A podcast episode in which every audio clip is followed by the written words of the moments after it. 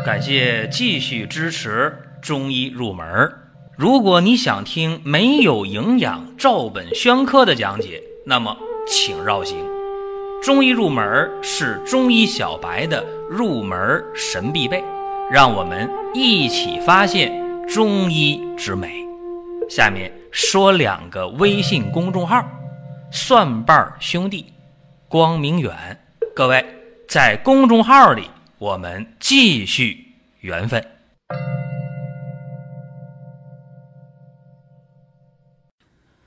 今天啊，咱们说一个老话题。为什么叫老话题呢？在今年的三月二十号，在视频上啊，我讲过这个安宫牛黄丸，讲过这个话题，讲过它与苏合香丸的服用的区别。你当时就有很多人在公众号上问我嘛，或者在公众号里留言就说这事儿啊，安宫牛丸这么火，我到底能不能吃？有没有必要常备一点？然后当时我是很客观的把这个问题给大家剖析了一下，我以为这个热点就过去了啊，没想到最近又有五六个人在公众号留言或者在我个人微信上问我这个事情，为啥呀？因为有的人在夏至这个节气已经吃了安宫牛黄丸了，还有的人呢买了没吃，问我到底应不应该吃。哎呀，我就很好奇啊，我说为什么你们？要在夏至这个节气吃安宫牛黄丸呢，然后大家的回答，呃，出奇的一致。有人说，何止是夏至这天吃啊啊，还有三个节气呢，霜降、冬至、惊蛰，都得吃安宫牛黄丸啊。我说这这哪来的这么一个说法呢？然后大家普遍就回答了，说没办法，朋友圈都这么说的呀。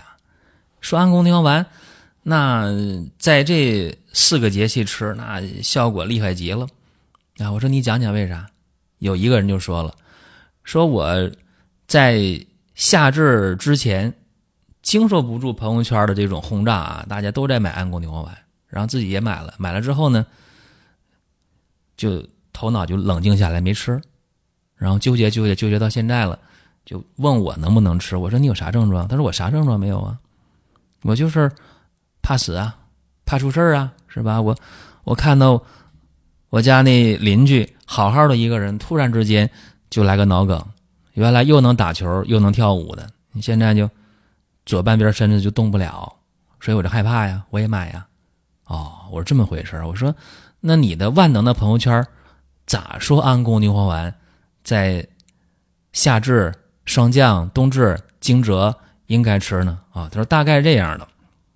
他说啊，这个自然界的呃阴阳交替的时候用安宫牛黄丸啊，说你看夏至吗？不就是万物这个阳气旺盛到极致了吗？然后那不就由盛转衰了吗？阴阳交替嘛。说这时候嗯重阳避阴呢，就得用安宫牛黄丸。我说哦，我说那霜降呢？他说霜降，好像是什么万物蛰伏吧？这这这得养生了，得补了。我说哦，我说那冬至呢？冬至还不简单呢？冬至阴寒至极了，冬至一阳生也是阴阳交替呀。哦，我说那那惊蛰呢？惊蛰一声雷啊，是不是？阳气振奋啊，呃，化为雷声，万物呢振奋而出啊。我说哦，我说这好像挺有道理啊。然后说你为啥不吃呢？他说我。脑袋热那劲儿过去了，就觉得好像没必要。嗯，我说给你点赞啊，真的啊，安宫牛黄丸这个药啊，有一些国内的老老字号啊在生产，这药确实不贵。为啥说不贵呢？跟它成分比，它就不贵了。那你别说，哎呦，几百上千的一丸药挺贵的，但是成分好啊，对吧？你这里边，你说那牛黄啊，那个金箔是吧？这都很贵的，所以说卖那价格不高啊，但是关键是有没有必要去用。更有人给我举例子说，那咋不能用呢？当年唐山大地震是吧？那都有人被那个埋在废墟底下啊，那高烧昏迷又感染的是吧？那当时不就是把他从废墟里救出来？用那安宫牛黄丸两丸灌下去，不就退烧了吗？不就好了吗？啊，有名有姓呢，说那个幸存者叫卢桂兰啊，这个我还真不知道啊。你要说刘海若事件，我知道，因为七六年大地震那时候我才多大，我我不知道这事儿啊，因为我没经历那个时代的这个一些具体的事情，所以说没法评论那个事儿的真假啊。但刘海若事件我确实知道。呃，那咱们公正的看一下啊，就是说这个安宫牛黄丸到底怎么回事儿？其实安宫牛黄丸呢，它是凉开三宝，大家一听凉开三宝就知道它是治热性病的，对吧？治什么病呢？治温热病啊！大家说温病，温病是啥呀？温病是感受热邪呀？不一定啊！我跟大家说一下，这个温病它是从伤寒中分出来的一个分支。大家知道伤寒的话。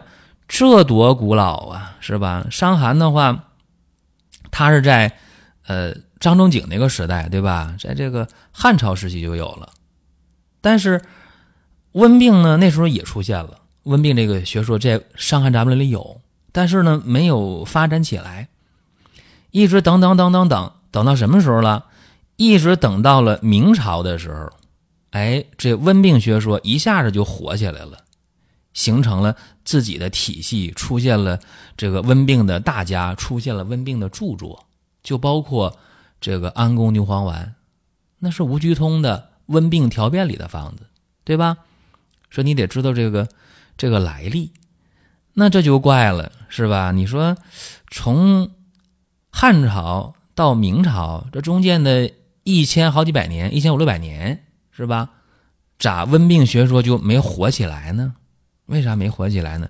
是有原因的，就是说，当时明朝啊，正好赶上一个小冰河时期。你看，从呃一五八零年前后到这个一六五零年，大概七十年，有一个小冰河时期。在这个小冰河时期啊，出了好多事情了啊，这个整个啊气温下降。太阳黑子的活动减弱，气温降低，粮食减产，雨线南移。大家知道江南地区下雨潮湿、温润，但是呢，在小冰河时期，雨线呢继续南移，就导致整个北方，尤其华北大地啊、华北平原干旱。大家知道，一干旱就出现那个蝗灾啊，闹蝗虫。你想，七十年，呃，温度低，呃，雨线南移，北方的干旱。粮食大减产，蝗灾、蝗虫泛滥，老百姓吃不饱饭。吃饱饭的话呢，明朝的税收没减少，怎么办呢？必定会出事儿啊！农民起义是吧？呃，有这个李自成啊，是吧？就就开始起义啊。然后，呃，当时在关外是吧？这个满清八旗也开始往关内打啊。后来又是什么吴三桂？啊，一股一股这个势力，就就导致了明朝的这么一个灭亡吧。所以从万历年间到崇祯年间啊，这个正好是小冰河时期啊。这个时候呢，气候非常非常异常，就是说，大家知道那个太阳黑子活跃的话，温度会升高；太阳黑子活动减弱的话，会怎么样？就出现了温度的降低。说这个时候呢。呃，导致温病泛滥，啊，尤其是，呃，当时爆发了这个鼠疫呀、天花啊，那那简直了，粮食减产呐，蝗虫灾害呀，啊，病乱四起。也有人说，那不是明朝灭亡，那不是这个崇祯皇帝这个裁撤驿站导致的吗？确实，啊，确实裁撤驿站，裁撤驿站的话，就把那异族啊。就那个李自成把他给弄下岗了，是有这么回事儿。那为啥崇祯皇帝裁撤这个驿站呢？没办法啊，当时明朝的这种呃国家的财政能力已经很难支撑这些驿站了。但是你不支撑驿站的话，你国家的一些重要的统治的这些呃信息渠道、信息流啊 这些物质流，那就没有驿站的传传递的话就断了啊。所以说。崇祯也是，应该说脑袋一热啊！一拆这兵站的话，驿站结果不就出现很多问题，统治的话更无力啊。然后呢，还出现了李自成啊这么一号，所以这些都是呃在那个历史背景下啊出现的问题。其实不光中国啊，当时的十七世纪，呃，整个世界都是动荡的，对吧？哦，国外也一样，欧洲也也不太平啊，因为这是世界性的一个灾难。当时，而且在这个期间啊，中国人口是急剧减少啊，这些兵祸呀、战乱呐、瘟疫呀、天灾人祸吧，十室九空。当时这个明清小冰河时期啊，就就一下把这个一亿多的人口啊，就就就弄到了这个。两千多万啊，这个数据真假呢？我没法考证，但有这么一说吧，我跟大家分享一下。那么咱们不是讲这个历史大背景也不行，这事儿得说一下啊。就包括当时也出现了什么，这个再往前一点啊，说在这个天启年间啊，北京不是发生一个大爆炸嘛，是吧？王工厂的爆炸，然后对这个爆炸又怎么和那个通古斯大爆炸去对比这？这我也不知道啊，然后，呃，很多很多的这个玄的东西在这里边就弄出来了啊，咱不讨论，反正当时不太平，这是真的。然后呢，当时的气候特点就不正常，不正常的话呢，就出现了这种温热病啊，温病开始泛滥。所以说，在张仲景汉朝那个时代提出温病的这一个概念，但是呢，它不是很呃很完善。而且发病率也不那么高，就到这个明清小冰河时期，这七十年，一下子自然环境就摆在那儿了，是吧？呃，所以说温病就开始逐渐的成熟起来啊。温病学说，我刚才说了，温病学说啊，它和那个伤寒的不一样，伤寒主要是感寒邪和风邪，温病呢主要是温邪和湿邪啊，温热湿邪啊，主要是这些东西，呃，温热湿热吧。那么。温病出现之后了，和那个伤寒有区别的地方，我觉得应该这么看，主要是症状，他感受的那个东西可能是一样的，但是寒也能化热，热也能变寒，对吧？主要看什么？看三点，一个看咽喉，一个看这个呃舌象，一个看尿。你看啊，这个咽喉充血，扁桃体发炎。这个就是温病，咽喉不充血，扁桃体不发炎不肿大，这就是伤寒。看舌头，呃，舌红赤，啊，温病；舌淡，哎，舌淡不红，伤寒。看尿，尿黄，温病；尿清长或者尿没什么变化，伤寒。啊，这是我一个小总结吧，不见得这个准确啊。仅供大家分享。那么有人说，伤寒不是感染这个什么伤寒、副伤寒这些这些传染病吗？啊，这个咱不去讨论这个，这西医的说法啊，你就知道这个温病啊是感受的温热湿热啊，然后引起的一些问题就可以了。尤其是今天咱们说这个安宫牛黄丸这个事儿嘛，它不是凉开三宝吗？是清代的温病。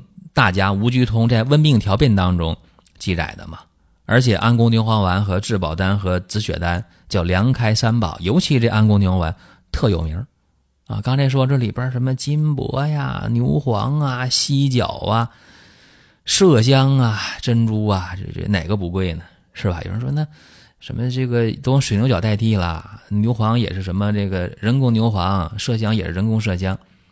就人工的也不便宜，更何况有些老字号啊，据说还是天然的，真假我也不知道啊。反正关键看是否对症啊，对症就可以用，不对症呢，你就别用啊。这就是我这么一个观点。而且你想，它是治温病的凉开三宝，所以这药性是偏寒的，是不是啊？说你你你在用的时候一定要对症，怎么对症啊？今天注意啊，今天我说一下。这个治热病，对吧？温热病，那就叫热痹。什么症状啊？大家得得知道啊。和那个寒痹是不一样的。你说那寒痹用苏合香丸，我这三月份的视频就讲过啊，像这手脚冰凉啊，神志淡漠是吧？啊，语音低微，甚至脑中风了、昏迷了。脑中分两种嘛，一个出血，一个缺血，脑梗和这个脑出血，或者大家呢叫脑血栓、脑溢血都一样，一个是漏了，一个是堵了，就两种。你得分寒热啊。如果是那个寒痹，像刚才我说的，手脚是凉的，是吧？语音低微，神志淡漠，甚至完全昏厥了，甚至有痰啊，痰鸣，嗓里有痰，呼噜呼噜响，这个用苏合香丸，你就不能用这个。我刚才说的这个安宫牛黄丸，什么用安宫牛黄丸呢？是那种昏迷了啊，然后呢，他这个身体是热的，有热象啊。这个时候你会去用这个安宫牛黄丸，它两回事儿啊，高热神昏啊，你不一定非得是中风啊，包括肺性脑病、肝性脑病、肝昏迷了，这这都可以用这个安宫牛黄丸。但是你说老百姓咋去判断这个这个事儿啊？判断不了啊，往往呢还需要找专业医生。我在三月份的视频当中就讲过这个事情，大家不要盲目的去，因为你分不清寒和热，呃，分不清的话，就就容易用反了。用反了的话，非但起不到这个治疗的作用，可能还会出现一些副作用和一些不必要的伤害。对吧？你说热入心包了，高热惊厥了，神魂沾雨了，包括脑中风、热象的这种昏迷了，你用安宫牛黄都对，但就怕你掌握不了寒热，用反了，用反了就是就是麻烦事儿啊。所以咱们用这安宫牛黄丸呢，还得是客观冷静。那至于说那四个季节啊，离现在最近的就是夏至过完了啊，然后呢还有那几个季节是吧？包括这个。惊蛰呀，啊，包括这个，啊，冬至啊，是吧？啊，包括这个霜降啊，你到底该不该用？呃，这个我真的没法下结论，因为在我的认知当中，呃，不应该这样用。但是你说，那我听说就这么用，那还有用的好的呢，是吧？这这我也没法评价，真的啊，因为各种学说吧。这东西各有争鸣啊，最关键的就是一点啊，它得适合啊，它得对症就可以了啊。然后至于说有人说，哎，那不对呀，我我听说那个安宫牛黄丸啥都能用，啥情况都用，只要这人一迷糊啊，你就可以用。我不评价，包括刚才说那个惊蛰、夏至、霜降、冬至。这几个节气也应该无病者也应该保养，这这我我就更不更这个不去评价了啊，这是我的这个个人观点。然后呢，呃，听了今天的节目之后啊，大家一定要知道，人呢生活在天地之间，人就是天地之间的一部分啊，你一定要遵循一个规律啊，顺应这个天地自然的规律。你说我就非要熬夜。啊，我非就酗酒，我非就纵欲，是吧？我非就那个逞口腹之快，我就非吃那辛辣油腻的肥甘厚味。那你想吧，身体能好吗？这是一个低概率的事儿啊。所以今天就聊这么多啊。大家有什么感慨，有什么想问的，咱们可以留言互动啊。在音频平台，在公众号都可以留言，包括这安宫牛黄丸。苏合香丸咋用啊？我的意见呢，还是找一个靠谱的中医，根据你的体质情况，嗯，给你一个建议，是否有必要家里备上这么一丸儿啊？当然，靠谱的中医啊，无论中医西医都有不靠谱的人，这个是正常的。最近很多人在问啊，二零一九年这三伏啊快到了，是不是又该贴三伏贴了？其实冬病夏治啊，这个。确实有非常好的理念，也有很好的效果。也就是呢，近十多年吧，没有二十年时间，兴起的贴三伏贴。最开始吧，往往是在一些大型的中医院开展这样一个三伏贴的贴敷，非常火啊。这个人山人海，用这样一个词来描述不为过。人特别多，甚至呢一贴难求。那后来呢，这些年很多的中医的诊所呀，啊，很多的养生的一些这样的门店呢，也在开展三伏贴的贴敷的活动，也非常火。三伏贴贵不贵啊？便宜的话贴一次的话五六十吧，贵的贴一次的话一百多。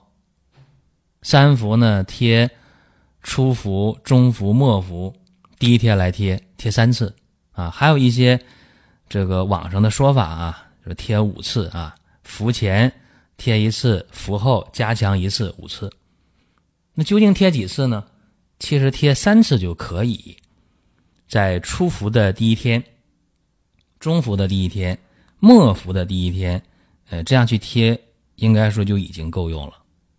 伏前、伏后的意义不大，往往是一些个人观点或者一些炒作行为啊，这大家心里也有数。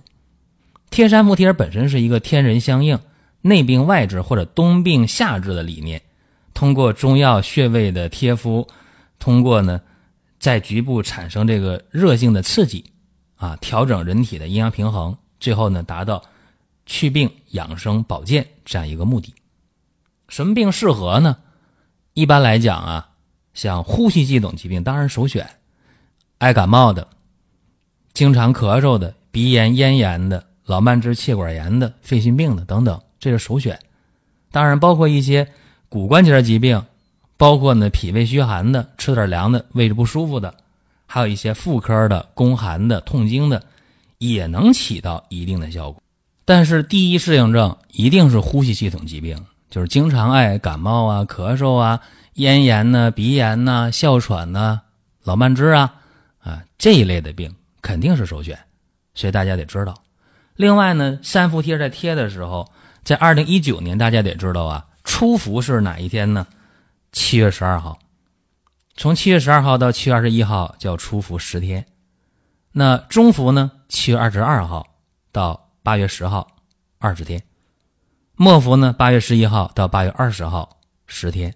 所以说，伏天这四十天当中，如果你实在没有赶在每一伏的第一天去贴的话，在这四十天当中你贴也不会白贴，也一定会有所效果。这个是确定的。那讲到这儿，大家说，那我去医院排队吧，一百多就一百多一次吧，贴三次的话四百多五百多。还有人说，那我去小诊所贴，去这个保健店贴，贴一次的话五七八十的，贴三次的话二百多三百块钱，这个可以，你只要觉得靠谱，你可以去。另外呢，我们今年是送送这个三伏贴，各位听好啊，只送不卖，在光明远生活馆。十副满两百就送一包，一包呢三十贴，够一两个人贴了就可以了。那么满两百，十副满两百两包，六百三包，以此类推。就是说真真正正的啊，让大家感受到中医文化，感受一下这个效果，然后呢让大家减少痛苦。这是我们今年的整个的三伏贴的这样一个赠送的计划。但是我们的数量也不太多，所以大家呢可以抓紧。好了，咱们今天就聊这么多，下一次接着聊。下面说两个微信公众号：蒜瓣兄弟、光明远。各位在公众号里，我们继续缘分。